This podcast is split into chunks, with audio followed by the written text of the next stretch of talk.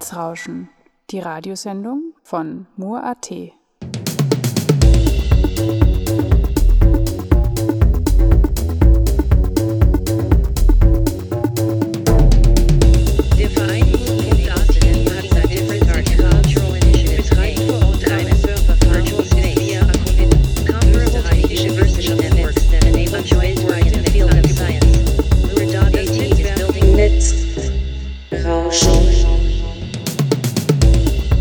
Hello and welcome to Netzrauschen, the broadcast from Mur.at where we cover topics related to digital society, media art and net politics.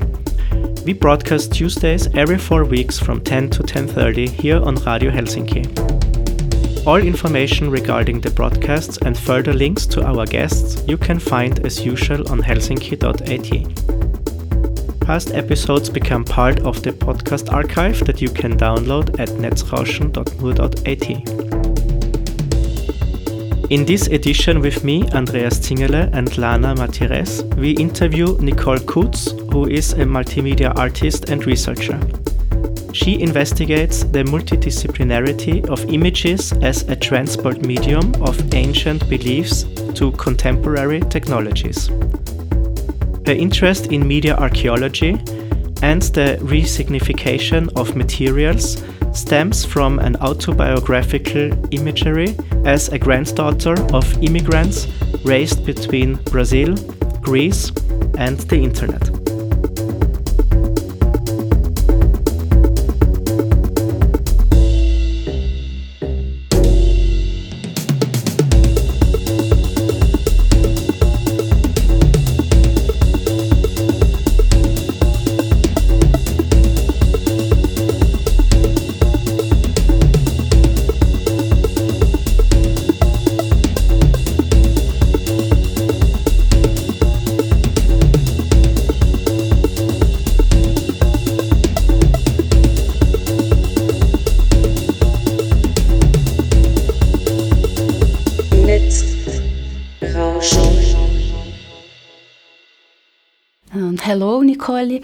Thank you for accepting to give us this interview. Can you tell us about the project 10 Desertos de Erros, 10 Deserts of Errors, and how you got involved in it? Yes. So, uh, first of all, uh, I would like to thank you for the invitation. I'm glad to be here and to have this space uh, to talk a little bit about my work. And the project uh, is very interesting. Uh, it's based on an archaeology process of dealing with obsolete media. And it was created by the, the Brazilian artist and researcher uh, Leo Caobelli and it was on 2022 one year ago and he invited a group of media artists uh, all of them working with uh, different fields uh, including myself and he also invited three sound artists which is uh, very interesting and they composed a soundtrack for the project. And uh, the proposal uh, was that each artist should create a work based on materials from an archive, a huge archive that Leo collected for um, for many years, and uh, there were 200 ha- of hard drives, and he rescued them from electronic waste, and uh, after a um, delicate process of uh, recovering all this database, he uploaded the materials on Google Drive and shared them with the artists uh, and proposed them to create a new work. So yeah, that's how I, I got involved. He invited me, and that's it. Yeah, uh, interesting.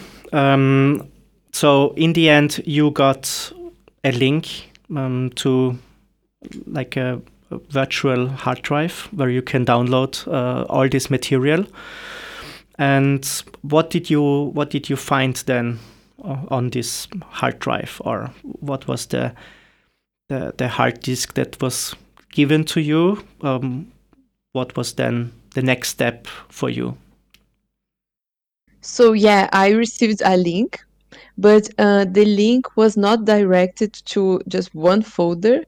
it was a link uh, to more than 10 hard drives. So it was a huge material, many gigabytes. So I started to to browse through it because it was a lot of material. So I, I like for 10 days almost, I looked for um, images because it was my main interest more than sound or other text archives. So I started to browse the images and to think about some characteristics that I, I was looking for, some stimulating things. And it was um, very interested to, to find that some themes were was very um, recurrent, like nature landscapes, birthday parties, uh, sacred objects, uh, sculptures, ornaments, things from school subjects. So I decided to organize those colorful materials in some folders in my own computer. So I downloaded them. And then I, I stayed, some days I talked a lot to Leo, also because there, um, the other artists proposed different things. So I wanted to know a bit about possibilities. Um, and he told me, okay, just go through it, do you, what, what you're thinking about. So yeah, I uh, in the end uh, I chose uh, almost 50 photos from thousands of thousands of files. Yeah.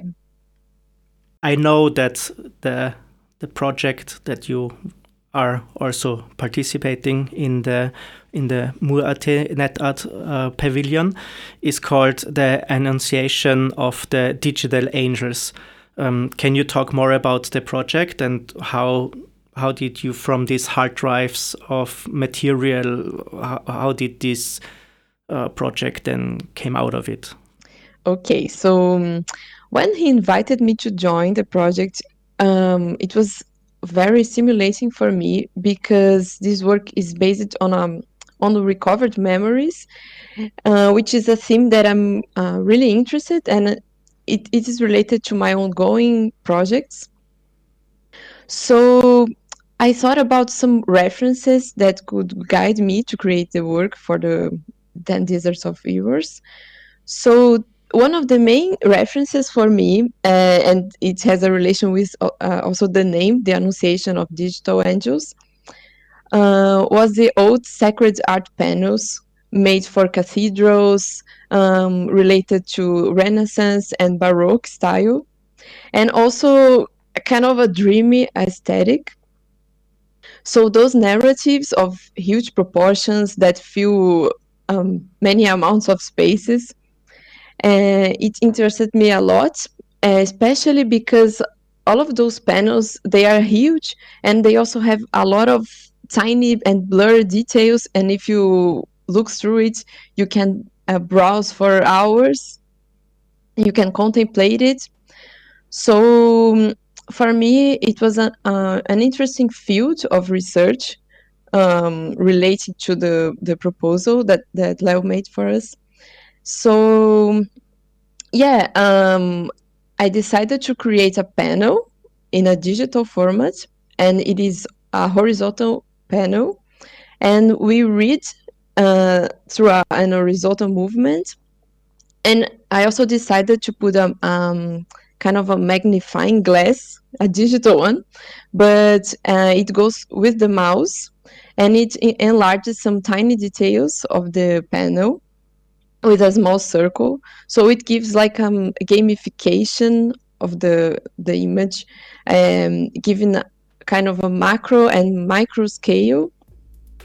So it and also uh, an interesting fact is that the image, this panel, it doesn't appear uh, completely on the screen, so you have to go through it and keep uh, browsing horizontally.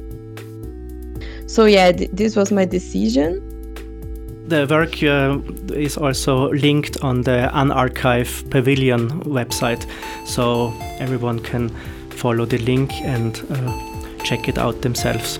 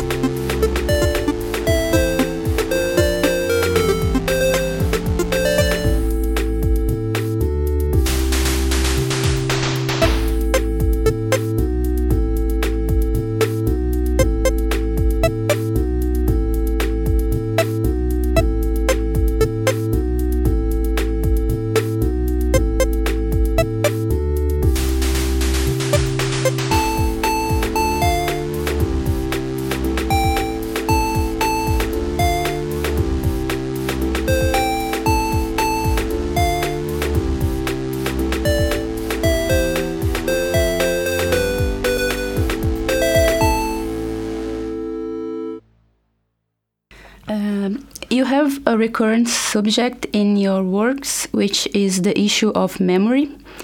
It can be seen in the initiative of preserving the games of your childhood, in the search for the culture of your ancestors, or through the collection and reinterpretation through collage, like in the essential, sorry, the Annunciation of Digital Angels.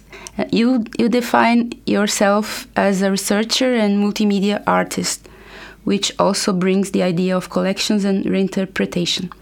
So my question is, can you point out an origin for your for this interest in your artistic journey, or some references to it?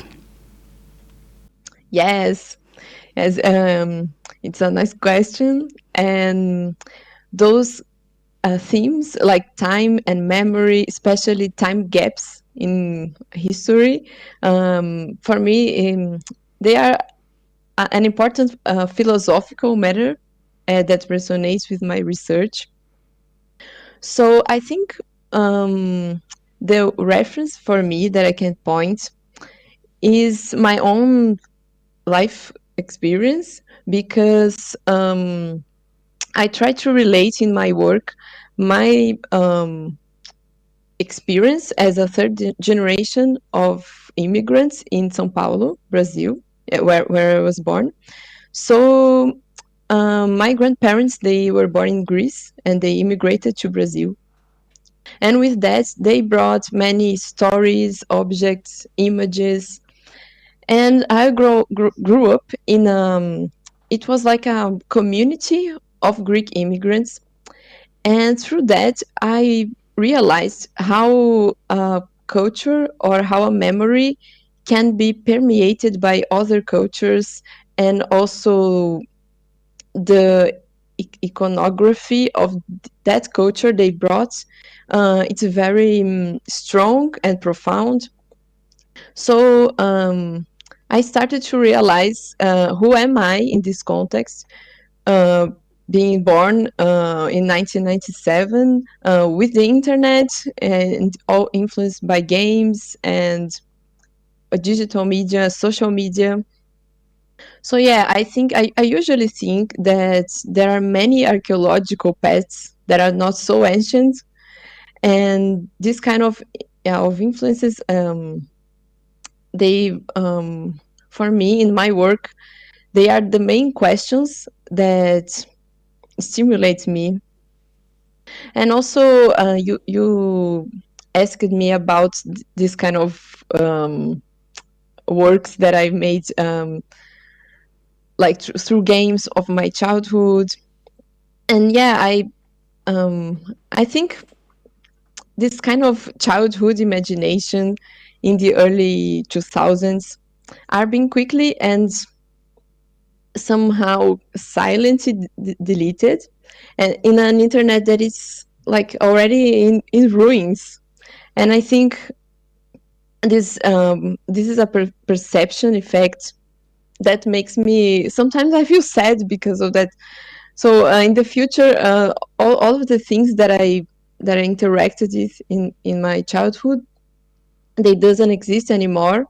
So I some sometimes I try to create words that are a kind of a, a personal archive in an art form that shows uh, things that already are like in ruins, are obsolete, and i think this is a kind of a manifest for me to to try to preserve that.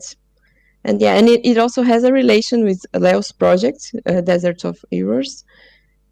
Yeah i think that's it for now um, in the 10 desert of errors um, but also the work that you were just mentioning about uh, childhood uh, games that you were playing you're using found footage material um, I have the question like, are you also using material that is Creative Commons licensed? Or how do you deal with found footage material where there could be copyright claims on it?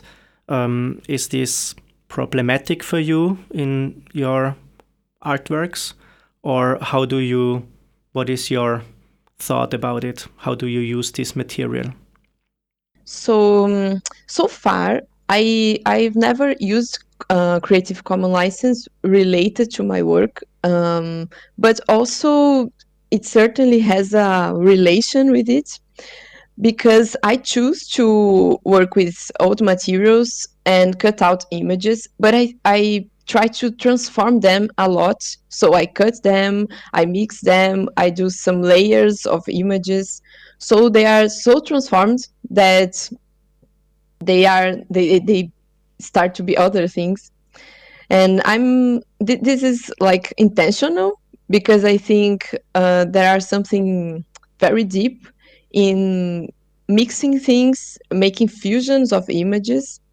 And I, I say collage, but it's not like a collage that keeps shapes and forms, but more as a collage that makes one image enter in another, and they they are like blurred, and they are uh, they they are like mutants.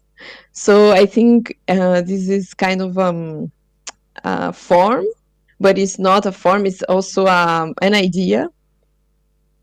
And uh, uh, talking about uh, Creative Commons again, I think that many many food found, I, I don't work a lot with found footage, but this is uh, inside my field of interest. So in my most recent researches, um, I think I'm going deeper through that.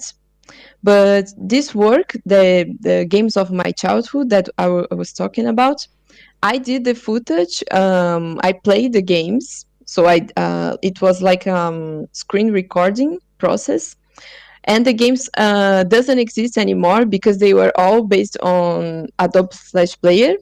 So I think uh, this this relation uh, with what is allowed and what is not, it's a bit uh, blurred because now the games are that, that are on my video is um, an one hour video of gameplays of these games.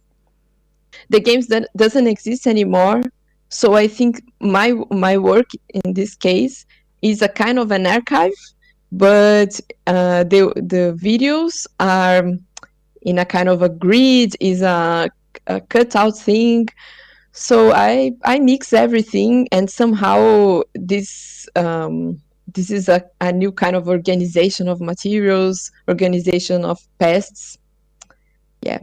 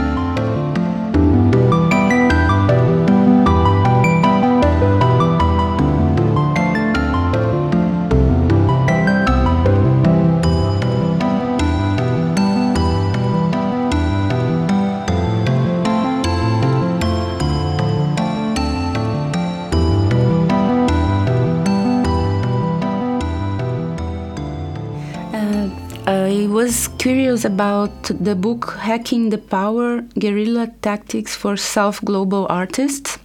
I am uh, translating the title. And can you tell us about your participation? If it, there's a, an interview or a text written by you or about your work? Yeah, so it was a great joy for me to join this book. Uh, it was published by Rede Nami, uh, which is a non-profit organization from Rio de Janeiro in Brazil. And this book, um, it is a kind of a manual uh, with guerrilla tactics for young artists from the global south to understand more about the art market and the institutional um, field of arts, but in a way that is um, more related to other artists' manifests and other artists' works, not through an uh, like um very strict or intimidating format because the art world has has this part also. And yeah my work there um it is uh, an image of a work that i did for um, a digital format. It is uh, a work on instagram but it, it is a screenshot that the image is in the book. And uh, it was presented as a part of a selection made by the Brazilian curator Carolina Laureano, and uh, she selected a group a group of women artists, each one with a work that somehow uh, added more reflections to the book, and yeah, um, the the title has a lot to do with um, digital because this the digital world because of the word hacking. But it's not just for um, digital arts. It is for the arts in general. A theme that uh, i'm also very interested in because i describe myself as a multimedia artist and i work with digital arts and i also work with um, visual arts i think it's a, a bit of everything. But i usually don't like to um, put uh, my work in the in a field like I work just with digital arts because um, most of the times it is very related to the form of the work. And i think when i when i work with the digital field it is more about the questions of it the problems of it the the philosophy of it than the format itself. Even when my my results are digital. So this is something that i, I don't think that it, it is a solved question. But with new works i always try to uh, uh, go through it and create more questions about it and always put my work in a more um, unsolid path yeah yeah, we are already coming to an end of this episode, but I still wanted to ask you what are future plans uh, for you at the moment? You are traveling in Europe and you stay in different countries and also uh, are in Greece at the moment. Um, what are the plans for the next year? Will you stay in Europe or do you have plans to, to go back to Brazil? Yeah, so I intend to, to return to Brazil, but in one year from now. So my plan in the moment is to continue in Europe for uh, my projects, for um, references, for this uh, life experience that is changing me, changing me a lot.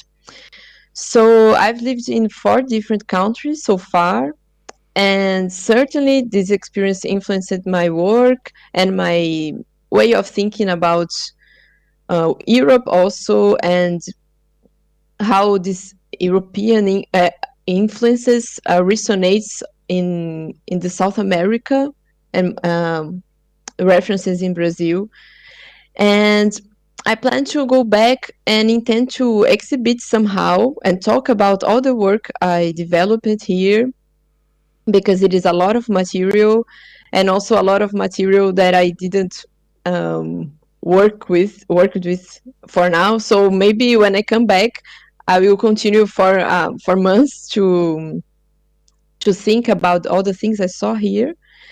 And yeah, I'm, I'm deeply excited to see how the city where I come from, Sao Paulo, has also transformed in this two year period. And yeah, this these things about uh, movements, um, transits, um, this is very deep for me, and I think it will bring a lot of poetry, new poetry to my work. Yeah, thank you, Nicole, very much for the interview and for your time. Thank you. Thank you very much.